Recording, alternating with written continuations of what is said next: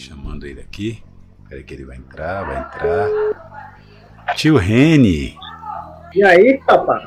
Ajeitar o cabelo aqui, ó. Ajeitar o cabelo, é? Eu vou convidar aqui meu irmãozinho, Reni Carvalho. Fala aí, Renildo, como é que tu Opa, tá? Opa, Irene, quanta honra, velho, ter esse momento aí com você, relembrando momentos maravilhosos aí. Que massa. Bicho, é o seguinte, eu não sei se você chegou a ver o que tava rolando. Eu fiz um post aqui no Facebook do primeiro disco da Paralelo 4. E isso acabou repercutindo numa galera, isso acabou repercutindo geral. Assim, todo mundo que lembra dessa época começou a comentar e isso é, me trouxe umas memórias muito boas. Eu queria que, eu queria que você lembrasse pra você como é que você via a gente naquele momento ali que você tava por perto. Me, me conta alguma história aí que você lembre. Velho, é, é, é inesquecível aquele momento antes de, da gente ir para Salvador, né? Para tocar no Aeroclube. Aquela, aquelas temporadas no, aos sábados no Aeroclube era muito bom, velho. Ali no, no meio do Aeroclube, ali era estourado Na- aquele. Na Praça do DJ, né? eu- a Praça do DJ, né? E aí a gente sempre lembra da, da velha Kombi de seu Severo.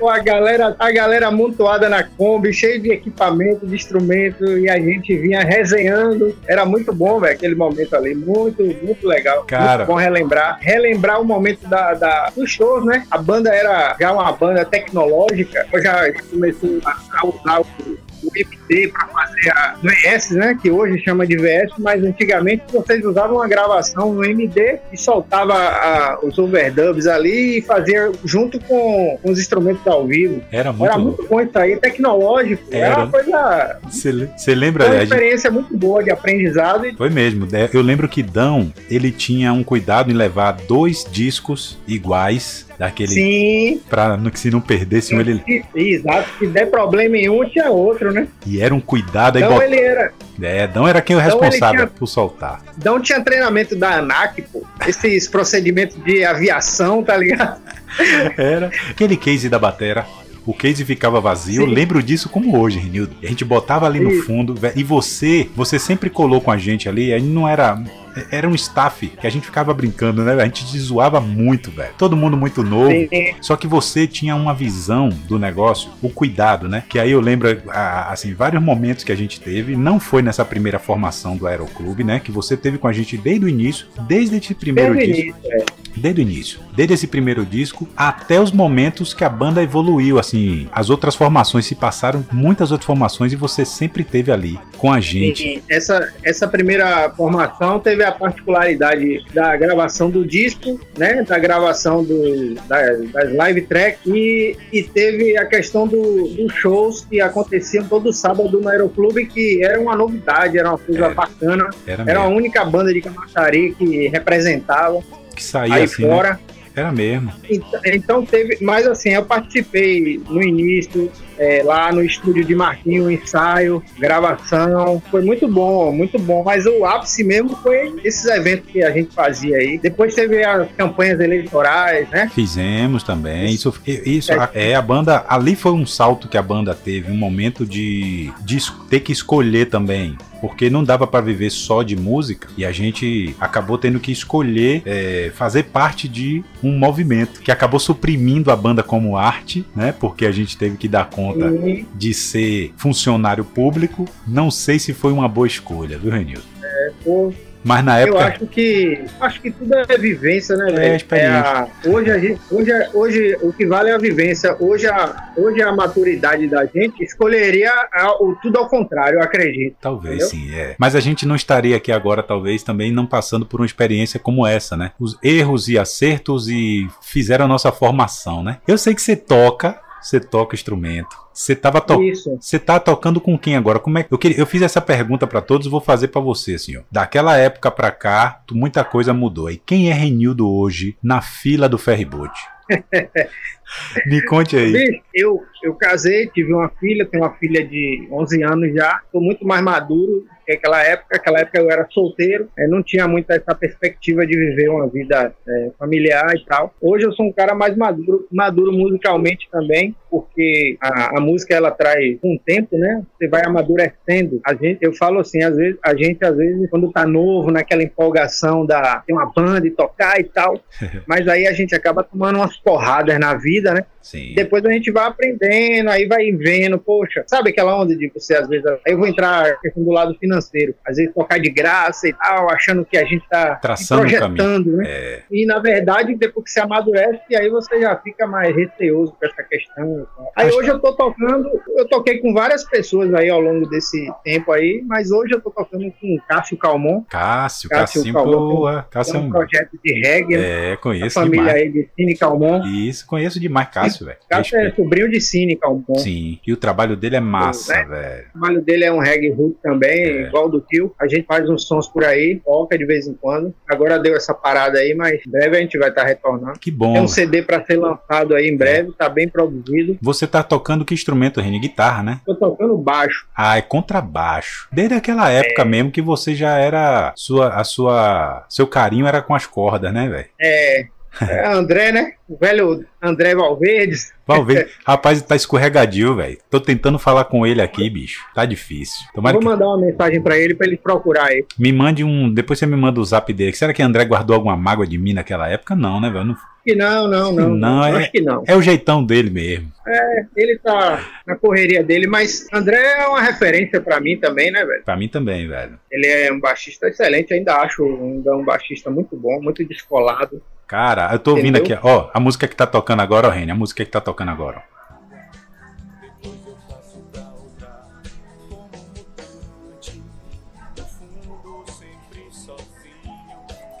Seguindo. Show de bola, hein? Rapaz, isso aí, naquela época, a galera não entendia muito assim o que, que a gente tava fazendo, mas era sempre achou bom, né? Então a gente pegava a Rita Lee numa versão, Isso, transformava num pop, pop dançante, né? dançante eletrônico, né? Porque soltava aquele. O início dessa música tem o que você fala aí, que é esse ritmo tech ayzinho, essas coisas, tudo, tudo a DAT. A bateria já tá por cima ali, então era uma precisão que os caras tinham É. absurdo, né? André, Essa- André é seguro demais, pô. André é a referência. olha, vou dizer para você, para época, né, para o que, que tinha de equipamento que era disponibilizado, né? Sim. Foram, é, é uma gravação muito boa, de muito boa qualidade. Hoje você, em casa, você grava, você baixa um programa de computador hoje em casa, uma placa de áudio, você grava um- uma banda inteira. Nessa época aí, DAT, né? Era o Haddad. Todo... Nino falou a mesma coisa. Nós gravamos no Haddad. Uma, uma- isso, uma espécie de super VHS aí, top, que a gente era na fita mesmo. Era. Os cortes. sair nessa qualidade, né? Os cortes eram feitos manualmente, né, velho? Você tem que ver onde era ali, cortar e dar, fazer aqueles. E- É muito louco. Então, Exatamente. já, já, já vai mais, do que, mais de 15 anos aí essa brincadeira. E eu queria que você deixasse uma mensagem aí, uma, uma mensagem pra gente terminar É. esse papo aqui seguir o baba. É. É, Então, a, a Paralelo, ela foi o, o início, né? A, a formação inicial foi muito boa, aquela coisa mágica, mas é, eu queria lembrar também os que, que vieram depois, né? Rael, o baixista, é, Sérgio Pita. Eu encontrei Sérgio Pita no carnaval de, de Salvador, no Foi? primeiro dia. Que legal. Fui tocar lá, Cássio, eu Sim. tocar com o Cássio lá, ele tá tocando numa banda de reggae também. É isso. Aí encontrei ele, foi muito massa, velho. Dei um abraço nele. Eu vou até te mandar essa foto aí, se você quiser. Ah, mande que eu vou botar no Falou. vídeo aqui. Eu vi Sérgio Pita, rapaz, eu me arrepiei todo, cara. Pô, bicho.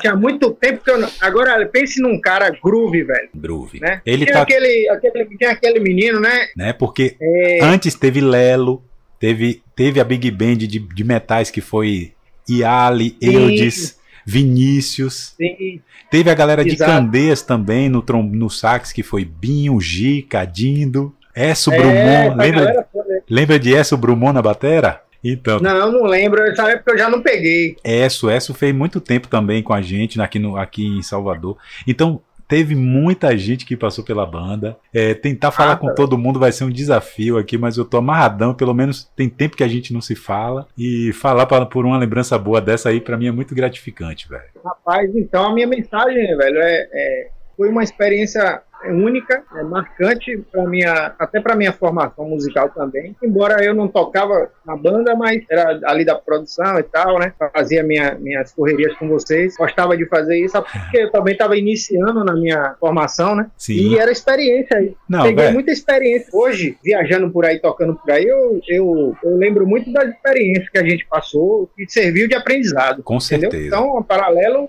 a Paralelo eu acho que foi um marcante para muita gente. É. Muita gente, assim, passou por ela, né? Meu irmão, eu sei Muito que eu não eu também, eu também não era um cara muito facinho de lidar, não. Lembro, todos meus amigos me diziam isso, eu lembro que a gente tinha algum, alguns perrengues meio maluco, por quê? Todo mundo novão, todo mundo errando ali. Lembro de uma história específica com você, num dia, num trio, a galera tirando um monte de equipamento, equipamento pesado pra caramba. Você falou assim, velho, eu não tô aqui pra ficar mexendo em, em percussão.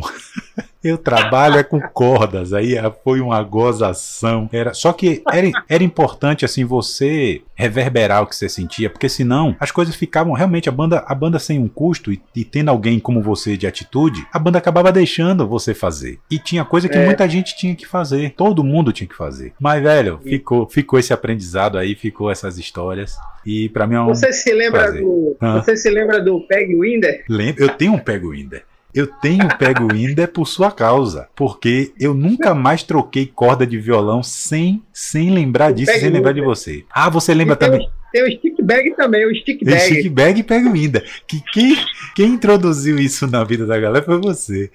Mas Reni, valeu, se despeça aí, velho, com a galera, se despeça aí dos Pô, seus velho, amigos. Tem uma frase, tem uma frase de uma música sua que nunca me esqueci, cara. Dor de amor só cura quando se chega no limite da dor, novo amor pode remediar. Rapaz, essa música é top demais, velho. Tá aqui, ó, é filme. Tá aqui, essa eu vou tocar, vou, Filme? encer- vou encerrar aqui com ela tocando, e essa é a primeira gravação de filme, uma música minha de João Lembra, Can. você, você me ajudou muito nessa. Essa música aí me ajudou muito, cara.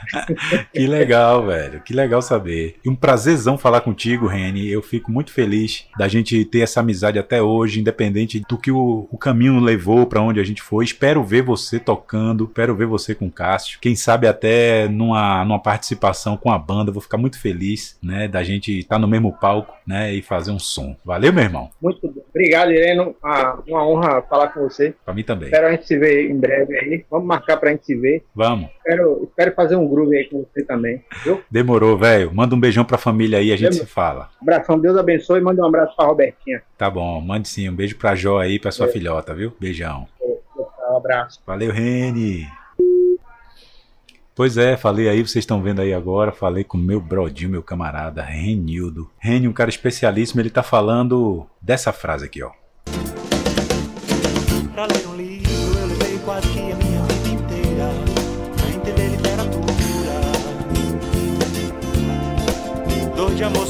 Cura Quando se chega no limite da dor. Outro amor pode remediar. E às vezes quando não se está dormindo Se pode acordar. Era pra dar um nó mesmo na cabeça. Será que a vida é boa, é mais que boa? Com a morte acaba. Então isso aqui a gente não tava querendo explicar nada não, a gente chegou pra confundir. Você fica comigo aí, vamos nessa, você que curtir aí, tá curtindo esses vídeos, quer saber como eu uso essas parafernálias aqui, quer saber como eu edito podcast, como eu faço essa transição, nem eu sei ainda, amigo. Se você quiser aprender, vamos aprender juntos, porque eu ainda tô descobrindo como é que faz e tô fazendo, aprendendo fazendo. Errando e aprendendo erro e acerto, essa é a minha premissa. É nóis, obrigado, tchau.